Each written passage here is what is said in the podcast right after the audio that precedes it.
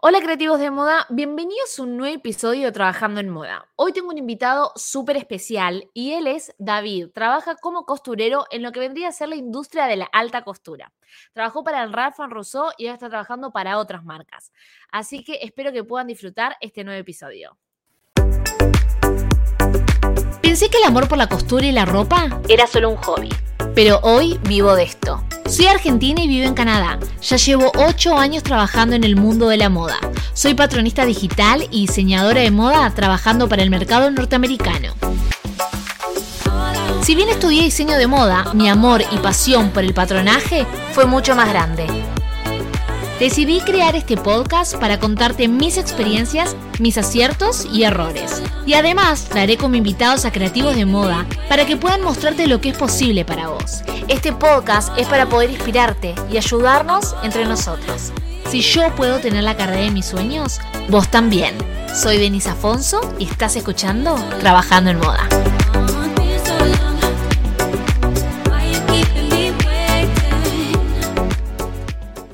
Estás? Hola, ¿qué tal, Denise? Encantado de estar aquí.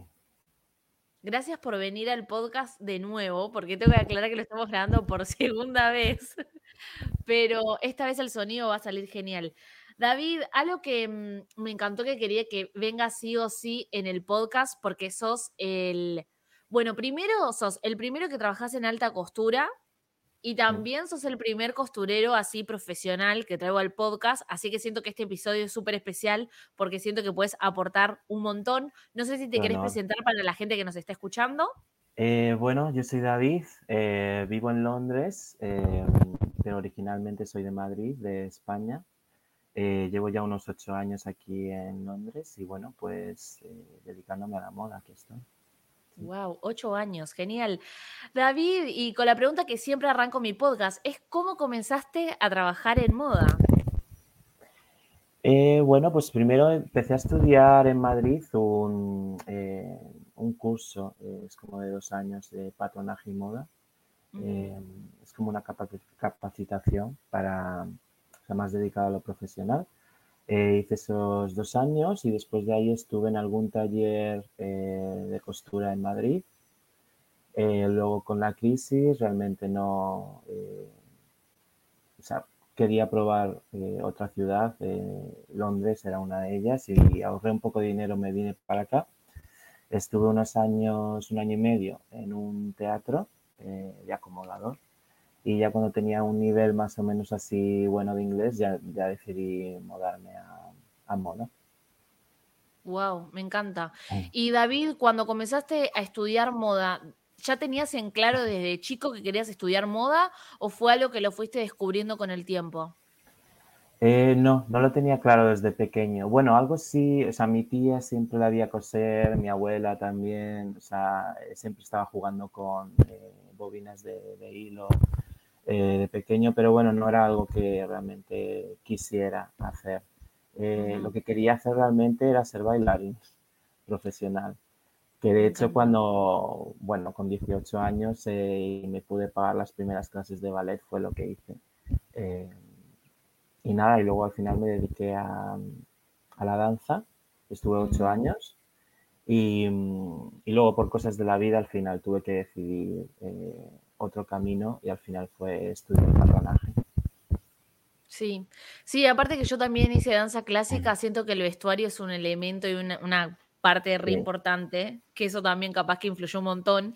Y David, cuando dijiste, bueno, viene la crisis en España, me voy a Londres, eh, bueno, entiendo que estuviste un, año y medio como acomodador en un teatro para eh, improvisar el inglés, ¿y cómo fue que decidiste em, ¿Cómo fue la, aplicar para trabajar en moda? ¿Cómo llegaste a alta costura? Y también me pregunto, ¿siempre supiste que querías ser costurero o querías trabajar en alguna otra parte de la moda? vale, o sea, lo de la moda, eh, bueno, yo estudié patronaje y sí que en un primer momento pues mm. tampoco tenía ah, muy claro, o sea, sabía que me gustaba la moda, pero no sabía muy bien dónde. Tampoco me, atraía mucho el estar constantemente con números porque yo matemáticas no lo llevaba bien. Em, y luego las empresas sí que estaba haciendo como un poco de todo, o sea, patronaje, pero también me pedían coser, ayudar a, la modista. y al final, poco a poco, al final me sentí como más eh, cómodo cosiendo, o sea, cosas a mano y al final fue ahí por donde más, más tiré. Eh, sigo haciendo patrones de vez en cuando, pero, pero no, no profesionalmente ya. Genial. Y David, ¿cómo fue que empezaste a trabajar en moda? ¿Cómo, cómo se consigue estos tipos de trabajo?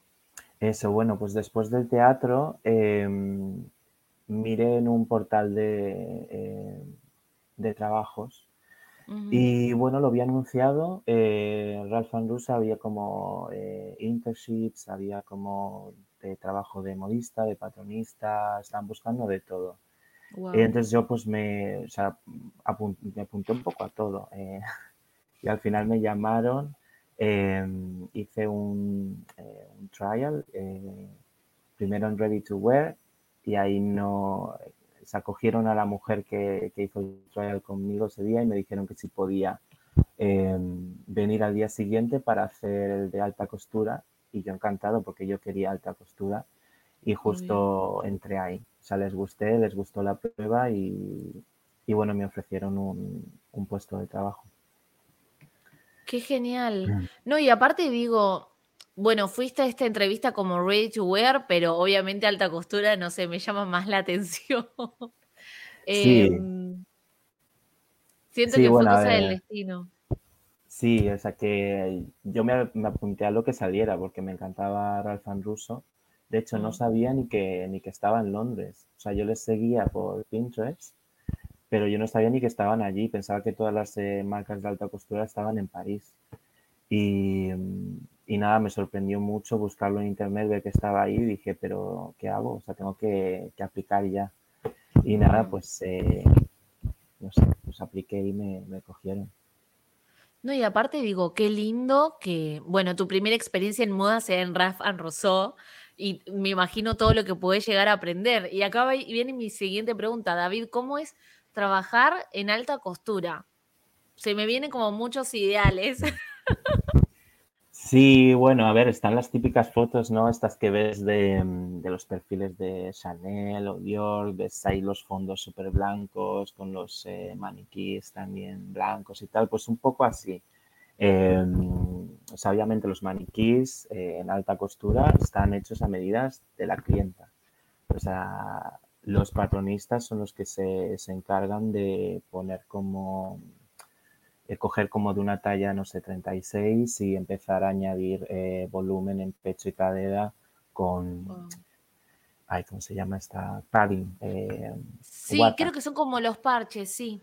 Sí, que es como blanco lo que lleva las almohadas y entonces con la plancha lo van aplastando en, la cadera o en el pecho donde necesite y luego lo recubren con entretela.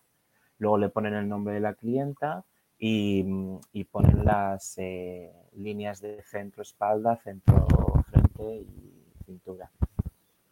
Qué increíble, claro, preparan todo el maniquí, le dan las medidas del cliente. A partir de eh, ahí empiezan a hacer ellos el patrón mm. sobre maniquí.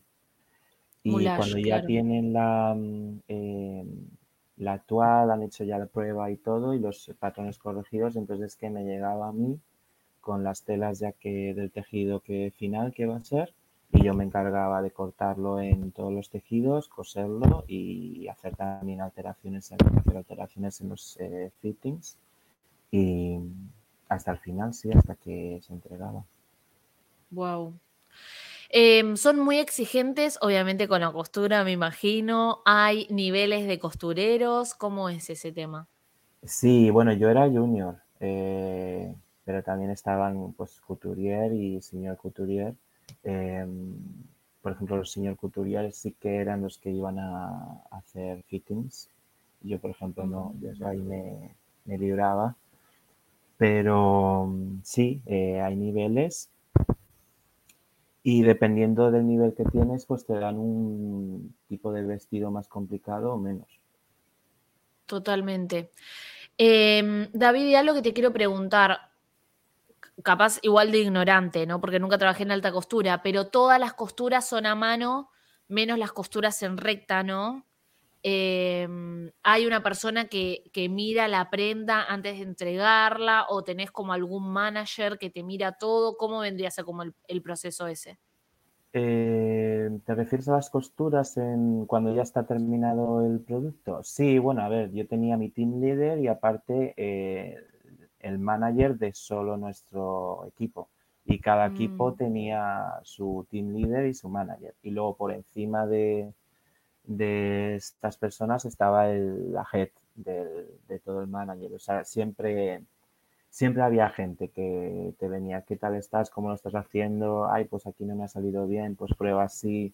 O repite esta parte que no está muy bien, tenemos tiempo. Eh, o sea, sí, o sea, siempre pasaba por, siempre lo veían, tu team leader, tu manager y por supuesto la gente, o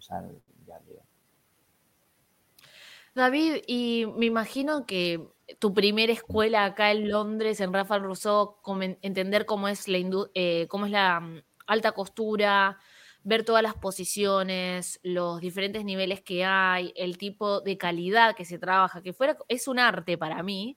Digo, mm, ¿cómo fue esa experiencia? ¿Qué es lo que más te gusta de, ser costurero y trabajar en ese rubro? Eh, bueno, para mí lo que más me atrae es eh, coser a mano, me encanta coser a mano. Al final es parte del proceso, pero al final es, yo diría que un, un 75% del tiempo que dedicas a un vestido es a mano, el resto es a máquina. Em, sí, básicamente eso. Y ahí también tenían personas que bordaban. Ay. Sí. Eh, tenían, eh, bueno, estaban los patronistas, diseñadores, eh, nosotros los, los, que cosíamos, luego estaba el equipo de, bordados, que, por ejemplo, los, casi todos los vestidos que hacíamos allí eran con bordados. Pues, mm. por ejemplo, nosotros llegábamos las piezas bordadas, solo lo que es visible, la parte del, de las costuras, eso siempre venía sin bordar. Pero había veces que ponías el patrón y no te coincidía, te quedaba un poco más grande y tenías que eh, desmontar algunas eh, bits, eh, cuentas, para que al coserlo a la máquina, pues lo puedas coser y no, o sea, que se pueda coser básicamente. Eh, cuando tú terminabas y hacías el hueco y más o menos el vestido lo tenías bien, eso pasaba al equipo de bordados y ellos a mano eh, se dedicaban a completar el dibujo que a lo mejor no estaba completo. no seguía, claro, con la costura. Wow. Em, y también me imagino los textiles que ustedes utilizaban. ¿Algún textil súper llamativo que te llamó la atención? Porque me imagino que deben ser súper caros, súper delicados, o también debe llevar mucho trabajo también trabajar con el tejido que te traen, ¿no? Eh, sí, a ver, todos los, eh, todos los tejidos que se trabajaban eran sedas. 100% mm. seda, incluso hasta los eh, forros. todo era seda. Em, pero bueno, o sea, tenías forganzas, tenías sifón, al final eh, aprendes más o menos cómo trabajar con ellos, hay truquillos eh, a la hora de coserlo para que no se te mueva tanto. No sé, al cortarlo, por ejemplo, siempre pones un papel por debajo para que mantengas la forma del patrón o al mm. coserlo eh, también cortábamos como tiras de tissue paper, como se dice, papel cebolla Ah, sí, como, ay, sí, sí, sí, te entiendo, como ese papel bien livianito, sí. Sí, el que viene como en los zapatos, eh, ese papel. Entonces cortabas tiras de eso y lo ponías justo eh, con alfileres a la, costura que vayas a coser, de sifón, de organza, de lo que fuera. Y eso ah. evitaba que se estirara o que pues te hiciera cosas raras. Wow, alto dato, David, porque claro, eso es lo que yo te iba a decir. La seda, unas veces cuando lo coses o más al bies, como que se arma como ese fruncecito. Entonces, ¿qué pones ese papel tissue arriba y abajo o solamente arriba? Eh, solo abajo.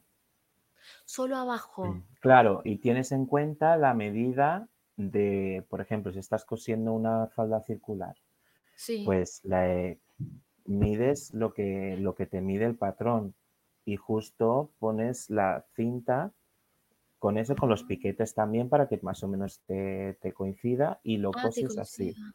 Y cuando ya lo tienes así, ya aquí puedes quitar ese papel y ya eso no, no estira. Con la puntada ya que le has dado, no estira. David, nos diste un workshop. Tenés que cobrar por esto. Bueno, No, no, te juro que nunca, nunca lo supe. Sí sabía lo del papel abajo, porque igual también industrialmente cuando corto las muestras, Claro, pongo papel abajo y papel arriba entre el- la tela, porque quiero que salga el corte perfecto. sí. Em, no sé si esto es medio de alta costura, pero yo cuando tomé un curso de novias, me habían enseñado que cuando eran lentejuelas tenías que martillar por donde ibas a coser. ¿Es así o no? A ver, todavía la lentejuela, si es plana, te permite más o menos coserla eh. El problema viene es cuando, por ejemplo, son Swarovskis eh, o cuentas así Uh. grandes. Ahí no puedes realmente, o sea, no es plano. Entonces la tienes que quitar para poder coser por donde tie- tienes la línea y luego añadirla después. No, claro, sí, totalmente, es mucho trabajo, totalmente. Em, ¿hay algún vestido que hayas dicho, no, este vestido llevó un montón de tiempo como anécdota que nos puedas contar? Como el más challenge, por decirlo así. Eh, sí, eh, bueno, había varios, eh, pero bueno, sí, uno en particular sí que estuvimos como entre cinco compañeros. era, mm, o sea, mucho volumen de falda y la falda iba llena de volantes en, en organza. Eh, nos llevó muchísimo tiempo coser, coser eso. Pero bueno, al final el resultado es, es precioso. claro. Sí, es increíble. No me acuerdo qué documental había visto, pero yo no me acuerdo en qué plataforma, porque viste que unas veces la bajan o lo suben, que era un diseñador de alta costura de Estados Unidos. Y también tengo la imagen de una falda que habían hecho con volumen geométricos y como ocho personas abajo de la falda con la modelo. Eh, nada, eso me, me parece increíble. Y David, ¿siempre trabajaste ahí en la parte de costura o también me contaste una vez que fuiste como a los desfiles también, ¿no? Eh, sí, a ver, eh, bueno, normalmente estaba en costura, pero normalmente con mis vestidos, pero cuando no tenía mis vestidos ayudaba a mis otros compañeros que tenían otros vestidos, pues Mm. ayudábamos así, o ayudaba al equipo de bordados también, alguna vez me wow. tocó. Em, sí, luego en las colecciones, claro, había dos, dos colecciones al año. Em, siempre íbamos el, bueno, dos semanas antes empezamos ya eh, a full eh, trabajando con los vestidos y luego el fin de semana anterior eh, íbamos a París en el Eurostar y, y de ahí, bueno, pues hasta el lunes que creo que era más o menos el, el desfile dependiendo de, de la semana, pues trabajando muchas horas, sí. Y alguna vez pues te tocaba quedarte, porque había algunos compañeros que antes del desfile cogían de vuelta el, el tren a Londres. Y solo algunos se quedaban a Ah. el desfile para, porque ya no, no necesitaban tanta gente para el desfile, para vestir a una modelo. Ah, claro. Entonces, alguna vez me quedé. Ay, qué sí, bueno, lindo. a ver, estás muy cansado, claro, porque Sí. no se duerme mucho. Sí, sí, sí, totalmente. Uno como que lo escucha y dice, uy, alta Mm, experiencia poder estar en un desfile, estar en el fitting, dando todo, pero también es súper estresante porque también tu trabajo es muy físico mm. y estar tantas horas parado, capaz arreglando cosas, me imagino que debe ser un estrés, pero bueno, se escucha hermoso, David. Bueno, Todos estrés, quisiéramos. a ver, yo estrés poco, la verdad es que me suelo poner poco nervioso, lo que más es, Ah, es, bueno, es cansancio, es, eh, Claro, cansancio. sí, pero bueno, Sí, capaz que el diseñador se estresa más. puede ser, sí. Eh, no, me encantó esto. Y David, bueno, yo sé que después de Rafa Rousseau terminaste ahí y vos te fuiste a trabajar a, mm, a una marca de novias, pero vendría a ser más como, no industrial, ¿cómo se diría? Como preindustrial, no sé, como, Sí, como un como un ready to 50-50, wear, ¿no? Un ready to wear, ok, sí, genial. ¿Y cómo fue tu experiencia? ¿Qué diferencias notaste con Ready to Wear, con algo de alta costura? Me imagino que habrá sido mucha la diferencia, pero ¿cómo fue tu experiencia? ¿Qué pudiste sacar de, de ese trabajo? Eh, sí, a ver, sobre todo la diferencia más notable diría como mm, la atención al, al detalle. Eh, en alta costura es, eh, es, tiene que ser perfecto, casi perfecto. mm. Em, en ready to wear es eh, más algo que, que aparente, pues que esté bien Sí, que esté bien. Sí, sí, sí, totalmente. Debe estar bien, pero a tu ojo crítico, Para mí no em, estaba. claro. Pero te tienes que acostumbrar al final, claro, o sea, es lo que te piden, ya está. Claro, ¿no? Pero bueno, igual, a Mm, ver, yo siento que igual está bueno también aprender esa técnica porque el día de mañana que no sé, que abras tu propia marca o lo que sea, capaz que no puedes tener ese nivel de alta costura porque también el precio de los vestidos está reflejado al trabajo que hay detrás de esa prenda. Exacto, sí. A ver, os aprendí, claro, a ser más rápido haciendo Sí. alteraciones, claro. Eh, no quedaba otra al final. Sí. Sí, imagino todo. Ah, claro, porque hacías alteraciones aparte. Uy, eso, yo digo, ¿qué es más fácil? ¿Hacer alteraciones o hacer algo desde cero? Yo creo que desde cero. Para mí Pero desde cero, sí. Sí, em, sí, alteraciones sí. me parece que es peor. A ver, ya, lo, ya está hecho, viene de fábrica así y simplemente se lo Ah, prueban al cliente y tú lo alteras para que le quede bien. mm, claro, Em, total. sí, dependiendo qué. Eh, Sí, pero creo que ahí viene tu ojo crítico. Capaz que vos lo arreglabas, se lo probabas a la cliente y decías, y no le queda perfecto, pero porque claro, claramente ese vestido no fue hecho a medida, se le está alterando para que le quede mucho mejor. A ver, dependía también del fitter, de la gente que se lo probaba. Había Mm. gente que ponía los alfileres mucho mejor y gente que, que menos. Ah. Ay, qué importante esto que me decís, David. O sea, solamente había una persona para hacer el fitting. Mm. Porque yo, por ejemplo, industrialmente, yo estoy en el fitting, ¿no? Ajá, Y yo o la diseñadora o la diseñadora técnica podemos poner los alfileres. Eh, bueno, yo no le pongo alfiler, le pongo mm, alfiler de gancho, porque eso después no se sale. Sí. Pero esto que importante que vos decís que muchas veces no lo ponen tan bien, porque a mí me pasa, el otro día la diseñadora no los puso tan bien y me empecé a preguntar, uy, acá tomo medio inch o tomo un poco más, como que ahí me entró duda, ¿no? Mm, Sí. Bueno, a ver, yo me fiaba siempre de los alfileres, o sea, yo nunca estaba en la, en la prueba, entonces Mm, tampoco podía decir, pues voy a coger un poco más o un poco menos. mm, mm, Eh, o sea, yo seguía como estaban los alfileres. Eh, claro.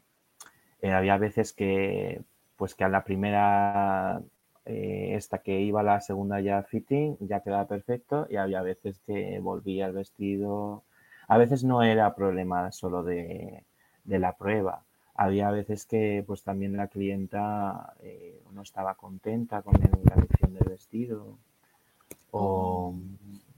sí, había otras cosas también. Claro, y aparte también me imagino que si es para un casamiento también hay una fluctuación de peso, ¿no? Te pones más flaquita o un poquito más, Bueno, sí. siempre todas decían, todas decían, voy a perder peso.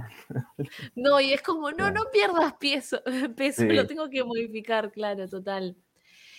Em, bueno, pero igual qué linda experiencia, me imagino que también, sí, porque, mm, también, bueno, capaz, obviamente a máquina tenías que hacer la parte del de poner em, el forro, me imagino que debe llevar otros truquitos más em, para que quede también perfecta la prenda.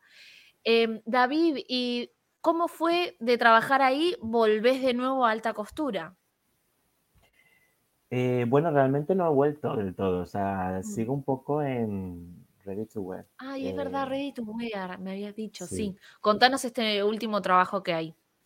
Pues en este nuevo trabajo estoy básicamente cosiendo pleather eh, y algo de, de piel.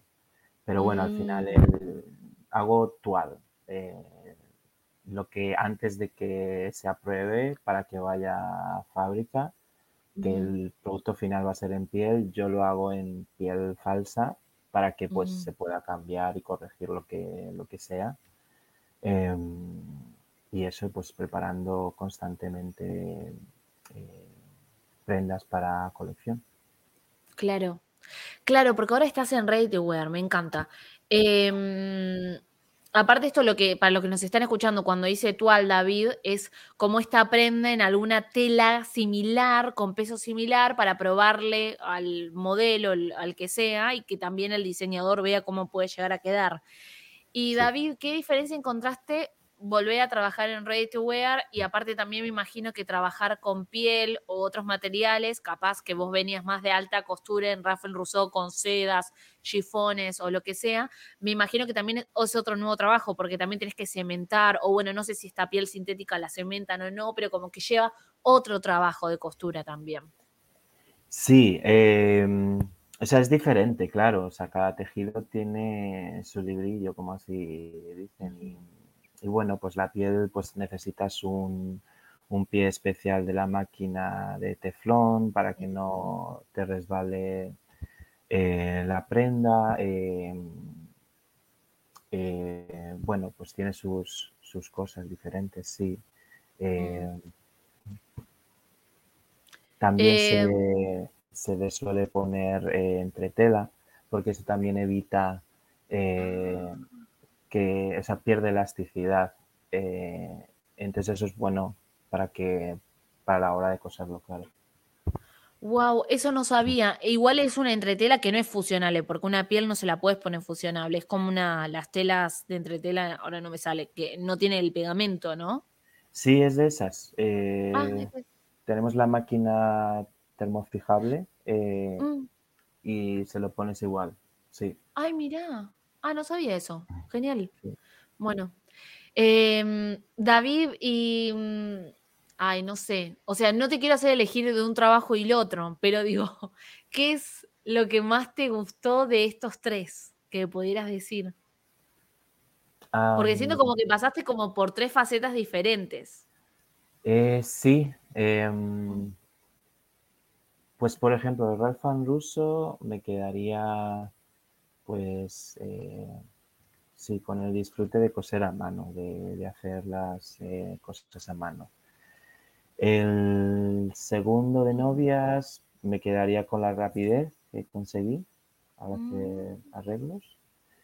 Y de este último me quedaría con eh, ser parte como del proceso creativo. Em, es algo que me gusta mucho que me, pidan, pues intenta esta técnica, a ver qué te sale. Y si sale, ay, pues me gusta mucho, vamos a, vamos a incluirlo en, la prenda. Genial, claro, vos tenés que aportar también cosas, me encanta. Mm. Eh, ay, yo amo la marca donde estás trabajando. es como un sueño, quisiera ir ahí.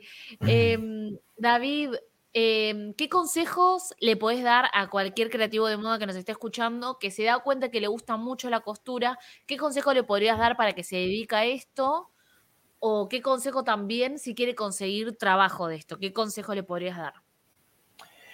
Ah, a ver, bueno, pues, o sea, que si realmente le gusta, eh, que vaya por ello. O sea, al final, eh, o sea, creo que escuché hace poco, o sea, no hay persona más competente en un, en un trabajo que una persona que realmente tiene pasión por, lo que hace.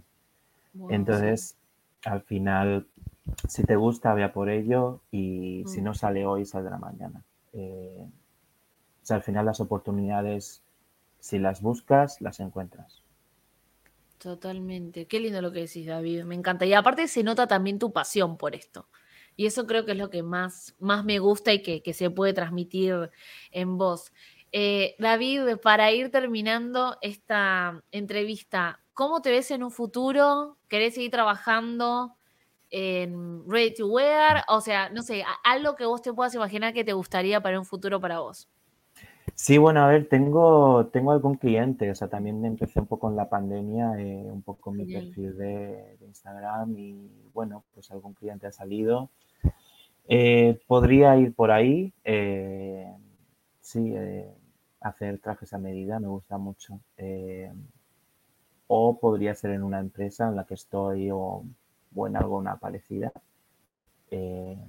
sí, cosiendo a mano, me gustaría, sí.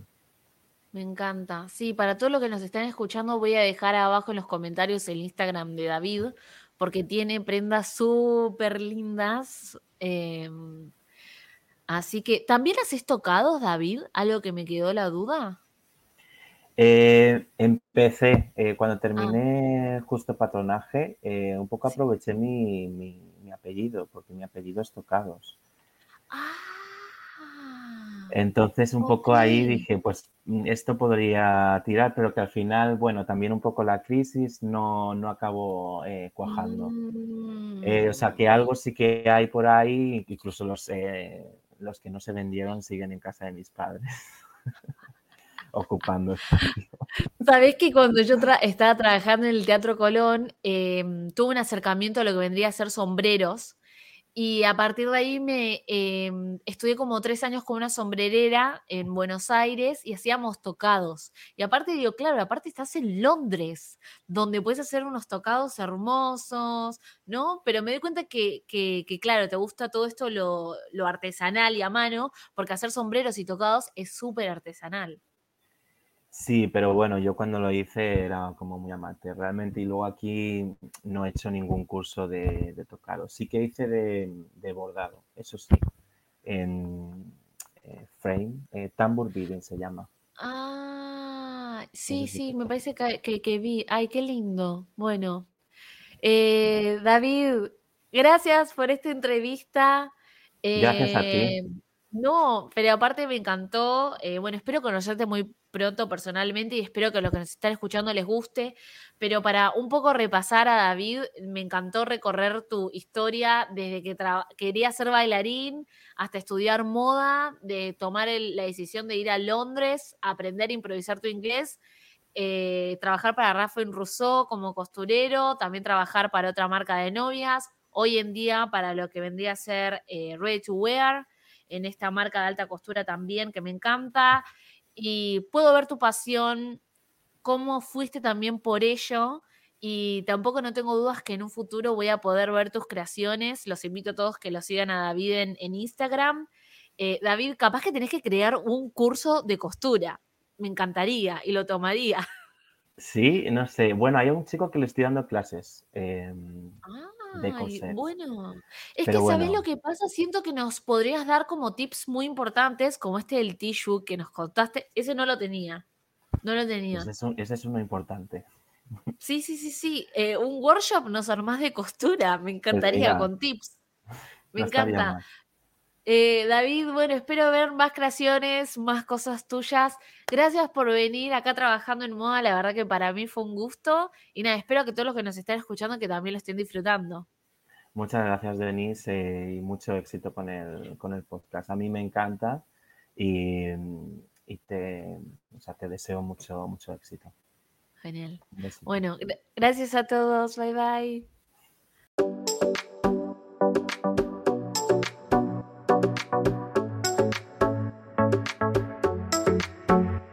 Muchas gracias por haberte quedado hasta el final del episodio. Si te gustó o fue de tu ayuda, no te olvides de valorar el programa y compartir este podcast para poder llegar a más creativos que trabajan en moda. No te olvides de seguirme en mis redes y nos vemos en el siguiente episodio.